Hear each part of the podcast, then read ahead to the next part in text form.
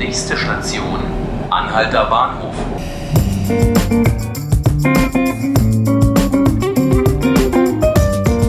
Herzlich willkommen, liebe Zuhörerinnen und Zuhörer zu 5 Minuten Berlin, dem Podcast des Tagesspiegels. Mein Name ist Markus Lücker und heute wollen wir uns mal der neuen Imagekampagne der Berliner Polizei zuwenden. Wir können Hauptstadt soll der neue Slogan heißen, der gestern am Montag offiziell samt Plakaten und Werbespots vorgestellt wurde. Darin werden die Beamten als quasi vielseitig einsatzbereite Multitalente präsentiert. Auf den Plakaten sieht man dann beispielsweise eine Polizistin frontal von vorne und darunter den Schriftzug kann 1. Mai, kann erster Schultag oder alternativ kann Zehnfinger, also tippen am Computer und kann Langfinger. 200.000 Euro soll das Ganze gekostet haben.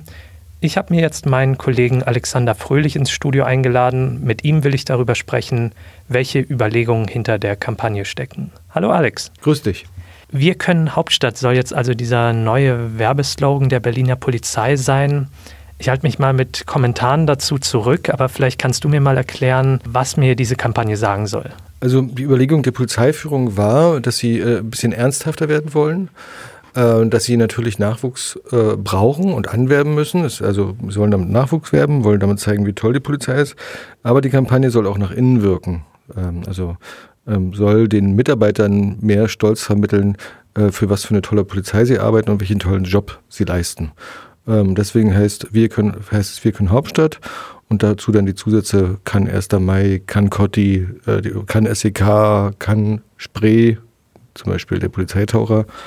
Das sind drei Ziele, die sie verfolgen. Image, nach innen, nach außen, Stolz und äh, Anwerbung von neuem Personal. Äh, und die Polizeipräsidentin Bauer Slowik sagte auch, ähm, es geht um eine Ernsthaftigkeit, weil nur wer sich selbst ernst nimmt, wird auch von anderen ernst genommen also eine Respektfrage. Sie bringt da sozusagen, sie will so eine neue Ernsthaftigkeit in die Behörde reinbringen. Die Idee ist möglicherweise grundsätzlich gut. Ähm, werten wir mal ab, was sich da entwickelt. Wahrscheinlich ist dieses Image ja durch wiederholte Missstände, Pannen und so weiter ordentlich angekratzt in den letzten Jahren. Vielleicht kannst du ja nochmal so ein, so ein, so ein Best-of geben, was da vor allen Dingen an Problemen bei der Ausbildung von neuen Polizisten war. Ja, das war der Klassiker, die ganzen Skandale an der, an der, an der Polizeiakademie, äh, wie Stundenausfall, schlechte Ergebnisse, hohe Durchfallerquoten, äh, Schüler, die bestimmte Sachen nicht mehr können, also Grundlagen wie äh, soziales Verhalten, mussten erst dann wieder das morgendliche Antreten eingeführt werden, damit die jungen Leute wissen, wo es lang geht. Ähm, andere Skandale, wie zum Beispiel baufällige Dienststellen, Geheimnisverrat, wenn irgendeiner, ein Beamter aus Polizeiakten sich was gezogen hat und dann Drohschreiben geschrieben hat, so verschiedene Skandale, die, die immer wieder auftauchen, der auch zur Polizei offenbar so ein bisschen gehören und uns immer wieder beschäftigen. Jetzt ist so eine Image-Kampagne natürlich das eine, also dann wird das Ganze nochmal aufgehübscht und es ist auch schön, dass sich die mhm. Polizisten in ihrem eigenen Job wohler fühlen. Ähm, was wird denn tatsächlich getan momentan, um die Ausbildung tatsächlich auch effizienter oder besser zu gestalten?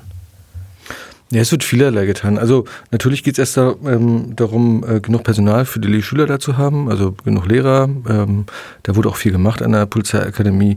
Jetzt geht auch geht es auch darum, äh, ihnen zu zeigen, den Schülern zu zeigen, es lohnt sich hier äh, ähm, zu, zu, nach Berlin zu kommen. Der Sold wurde angehoben. Berlin ist trotzdem immer noch Schlusslicht. Äh, es werden Wohnheime gebaut für die Polizeischüler, weil sie sich nicht mehr die Mieten leisten können. Äh, die kriegen Zuschüsse für Fitnessstudio, für den Erwerb des Führerscheins, so verschiedene Gimmicks, die noch dazugehören, um das attraktiver zu machen.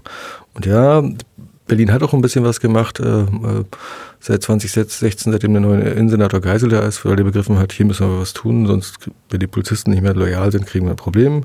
Hörsold, die packen, versuchen zumindest anzupacken. Und denen zu sagen, ihr seid uns wichtig, wir bauen euch wieder auf nach den Sparjahren. Okay, das war es auch schon soweit mit meinen Fragen. Vielen Dank, Alex, dass du hier warst. Bitteschön. Das war 5 Minuten Berlin, der Podcast des Tagesspiegels. Falls Sie unsere nächste Folge nicht verpassen wollen, Sie können uns gerne folgen auf Spotify und iTunes. Mein Name ist Markus Lücker und ich wünsche Ihnen noch einen schönen Tag.